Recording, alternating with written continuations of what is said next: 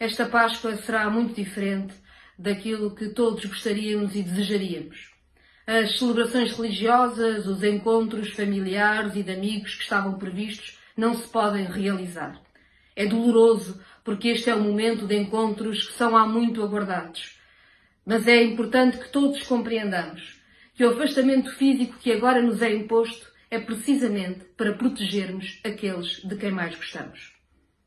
Mas as medidas de restrição de circulação têm de ser acompanhadas também de medidas mais fortes de apoio social e de intervenção económica.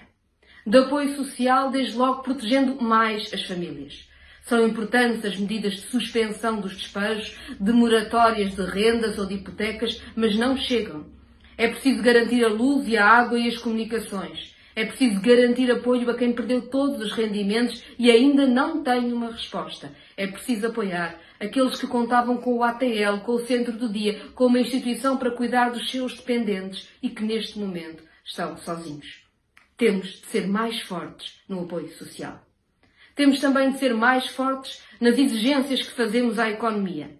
Mais apoio, com certeza, desde logo às micro e pequenas empresas que têm feito um esforço tão grande em condições tão difíceis. Mas há grandes empresas e um sistema financeiro que tem de ser chamado a colaborar neste esforço. Desde logo não cobrando a mais às empresas e às famílias e descendo mesmo os preços, tanto nos créditos como na conta da luz. E claro, nenhuma grande empresa pode distribuir dividendos. Ninguém pode fazer lucro com a crise. É também necessário a requisição dos equipamentos e materiais necessários ao Serviço Nacional de Saúde. Penso nos médicos, nos enfermeiros, nos técnicos, em tantos que todos os dias lutam para ter os equipamentos de proteção individual de que necessitam. Esses meios existem e devem ser utilizados no Serviço Nacional de Saúde, a quem não podemos deixar que falte o essencial. Não podemos também deixar que a coberta da crise venha ao abuso laboral. O governo anunciou e bem o reforço dos poderes da ACT, mas não chega.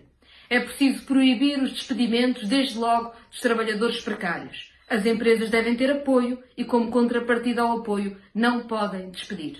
Defender o emprego, defender o salário é a condição de defender o país.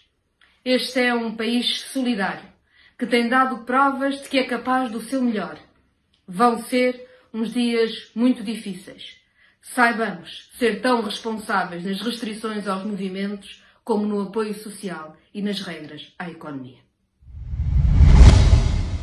Cast 4 e 20 e música portuguesa no podcast Os Cantos da Casa. Encontra todo este som em esquerda.net barra rádio e subscreve os nossos podcasts na tua aplicação favorita.